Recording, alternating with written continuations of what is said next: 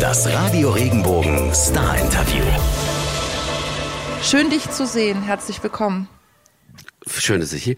Nice. To, thanks for having me.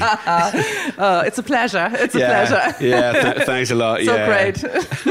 Who's the ugly guy with the beard? Du siehst gut aus, obwohl es echt früh heute Morgen ist. Vielen Dank. Wir hatten es eben schon so für Menschen, die Musik machen, früh aufzustehen, ist ja doch eine Qual. Wie viele Wecker waren gestellt heute, dass du Es waren gar nicht so viele Wecker nötig, weil ich habe natürlich die ganze Nacht schon vor lauter Angst, war ich die ganze Nacht wach und musste dann einfach nur, bin mit in Klamotten ins Bett gegangen und habe dann einfach die Decke aufgeschlagen und bin aufgestanden. großartig? Nichts anderes habe ich erwartet. Siehst du?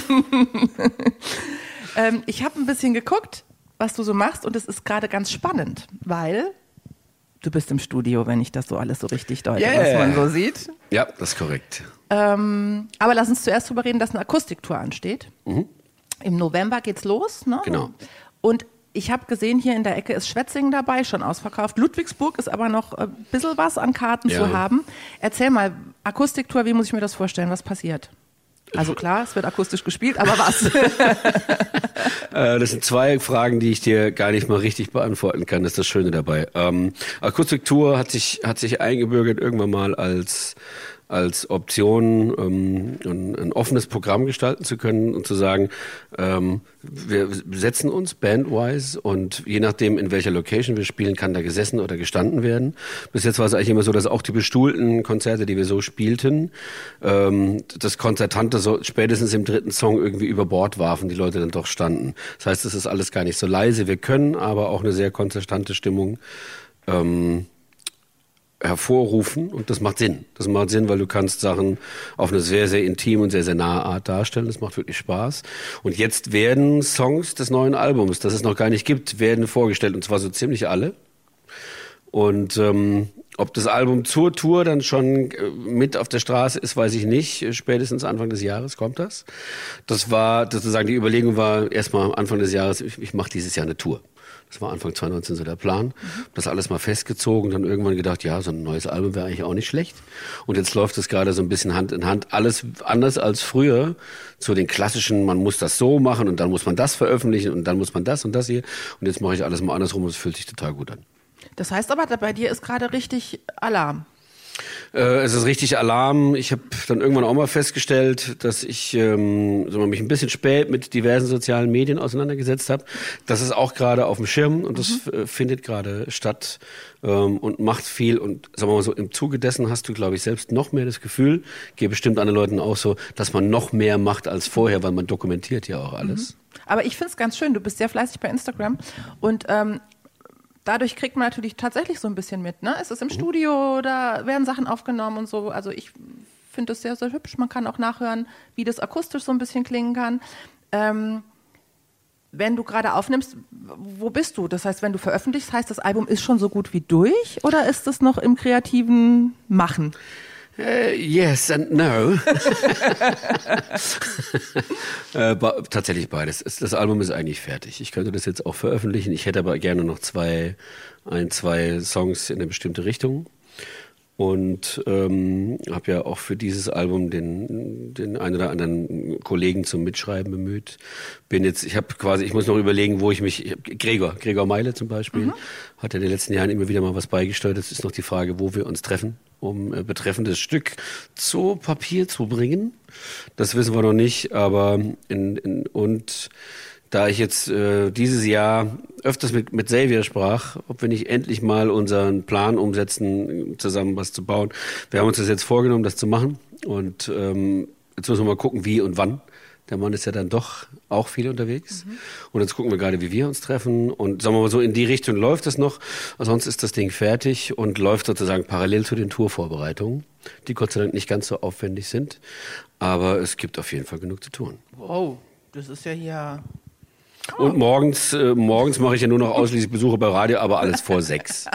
Ja, weil sonst habe ich ja keine Zeit. Dein Zeitplan ist einfach zu voll. So ist es. Also wir können dir auch noch eine Sendung anbieten zwischen vier und fünf, wenn Das du wäre möchtest, noch jeden besser. Morgen einfach zum besser rauskommen. Dann kann ich mir auch das ins Bett gehen gleich sparen. Ja, das ja. wäre eigentlich viel effizienter. Oder? Finde ich auch. Ja. Finde ich auch. Finde ich Eine total sehr gut. gute Sache. Ähm, erzähl, welche Richtung, also was ist so, was, was kannst du uns vom neuen Album schon so ein bisschen erzählen? Gibt es äh, thematischen Schwerpunkt oder hast du was rumprobiert? Was geht dir durch den Kopf? Ähm, wir sind ja in Zeiten des, des Coachens tatsächlich und wir sind auch in Zeiten der Glaubenssätze, mhm. beziehungsweise wo sich das Wort Glaubenssätze, vielleicht wird das Wort Glaubenssatz auch noch ein Unwort des Jahres. Mal gucken, äh, weil viele Leute reden ja davon und wissen, glaube ich, gar nicht so genau, was es ist. Mhm. Das macht aber auch gar nichts, weil ein Glaubenssatz ist äh, sozusagen eigentlich das, was man möchte, dass es ist. Und es geht auf dem Album viel um, um Dinge, die einen ankern im Leben tatsächlich, die dir, die dir Halt geben, die dir ähm, einen Spurwechsel vielleicht ermöglichen, die, die aber auch zeigen, was du alles geschaffen hast. Ich finde, in, dem, in den in Zeiten des Wandels und der Selbstoptimierung äh, geht es ja vielen Leuten so, dass sie das Gefühl haben, sie hängen total hinterher mit dem bisschen, was sie haben.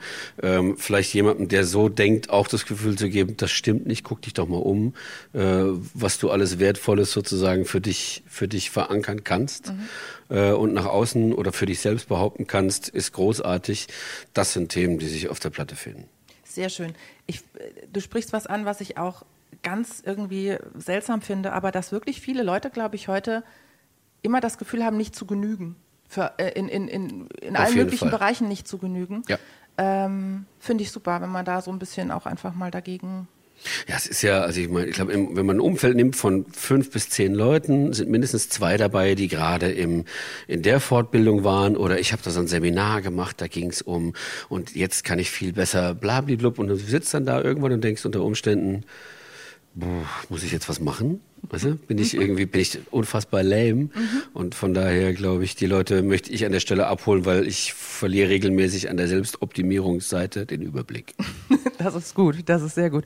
Äh, wir kennen uns jetzt schon ein paar Jahre und irgendwie haben wir jedes Mal, wenn wir äh, Interview machen, kommen wir so an den Punkt, wo ich dir die Frage stelle, macht's noch Spaß? Ist, bist du im Moment wieder in einem Zyklus, der Spaß macht, die Musik? So klingt's nämlich.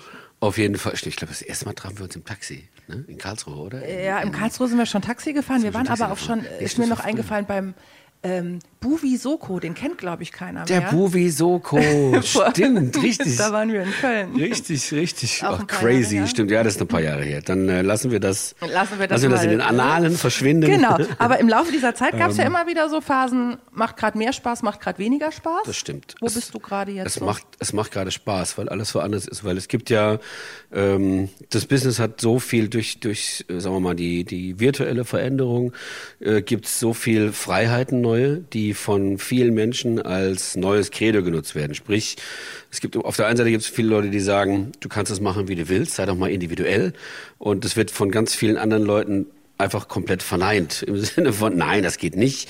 Trotzdem muss man das und das und das so und so und so machen.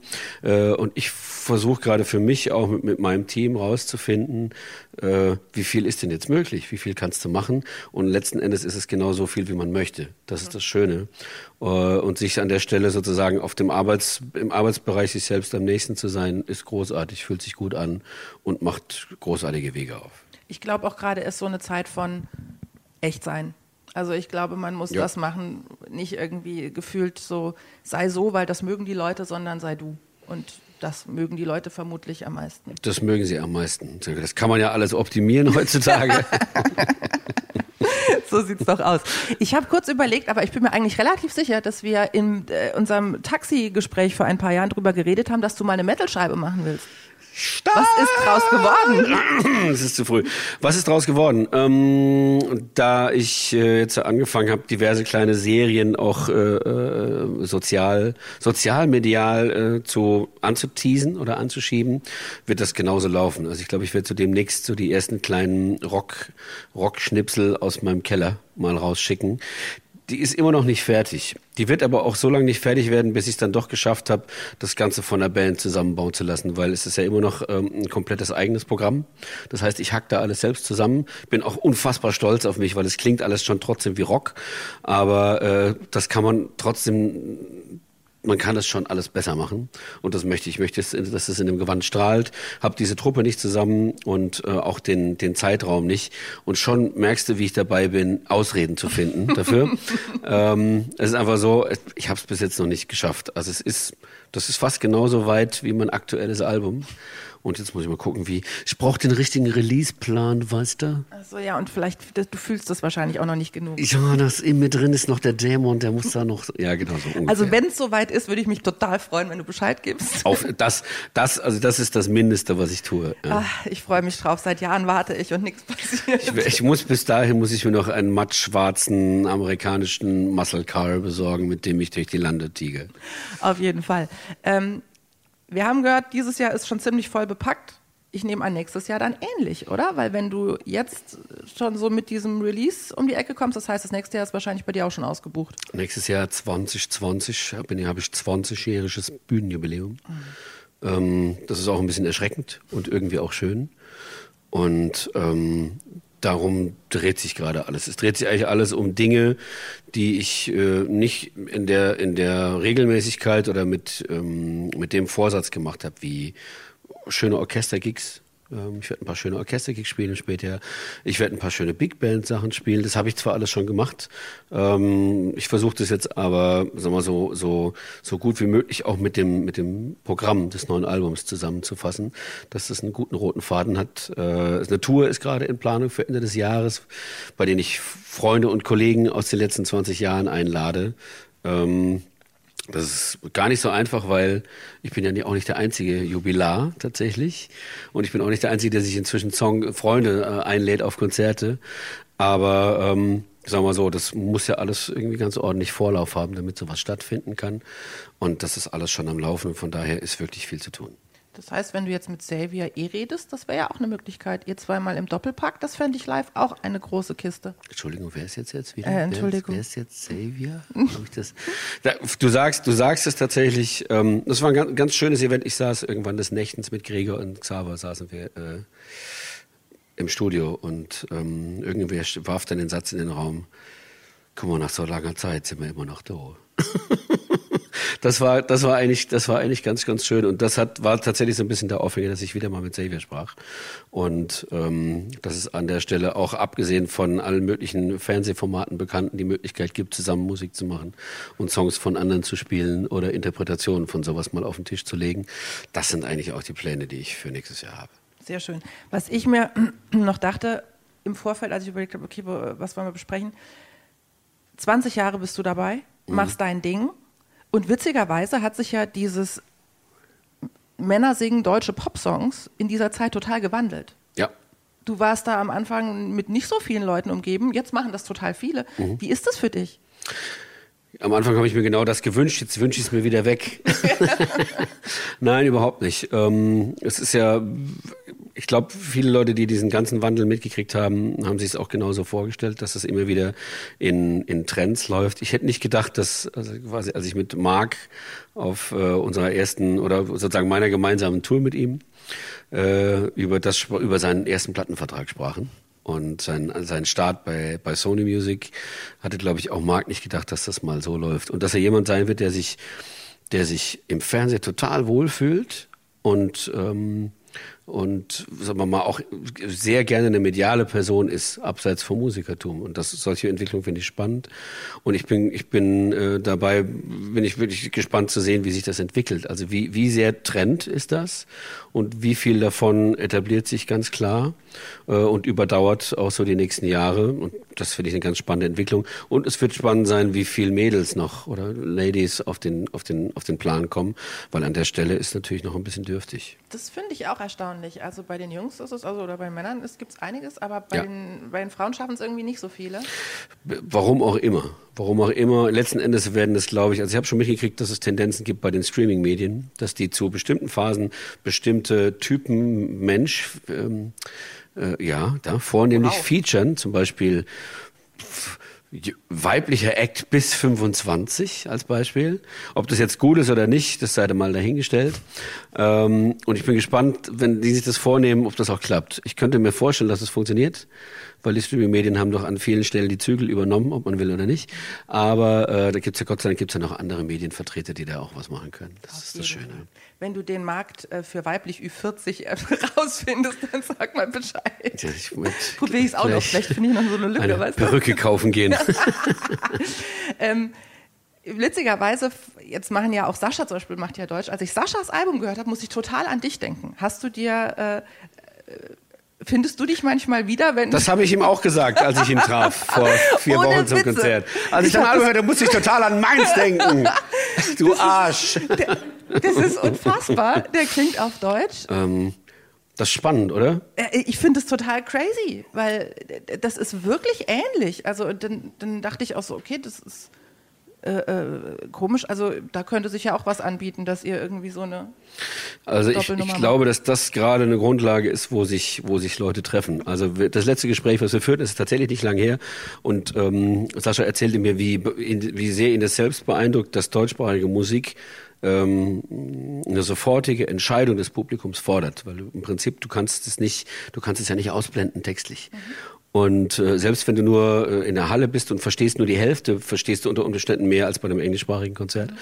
Und ähm, bist dem gleich ausgesetzt und von der Bühne aus macht das, hat es eine ganz große Kraft, die ihn jetzt auch ereilte und was er ziemlich abfeiert, muss man sagen. Er mischt ja in seinem Live-Programm irgendwie äh, aus der ganzen Historie und das ist schon spannend, weil er sich selbst bei den deutschsprachigen Sachen am meisten zu Hause fühlt, wo du dann auch so denkst, na siehste, Junge.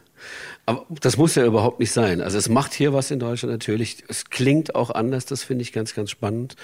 Und ähm, gibt den Leuten nochmal so eine sehr spezielle Note.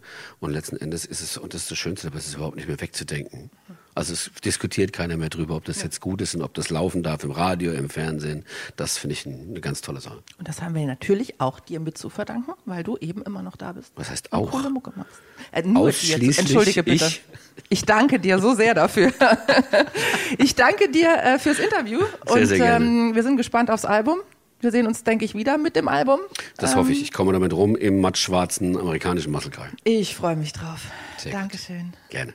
Wenn dir der Podcast gefallen hat, bewerte ihn bitte auf iTunes und schreib vielleicht einen Kommentar. Das hilft uns sichtbarer zu sein und den Podcast bekannter zu machen. Dankeschön.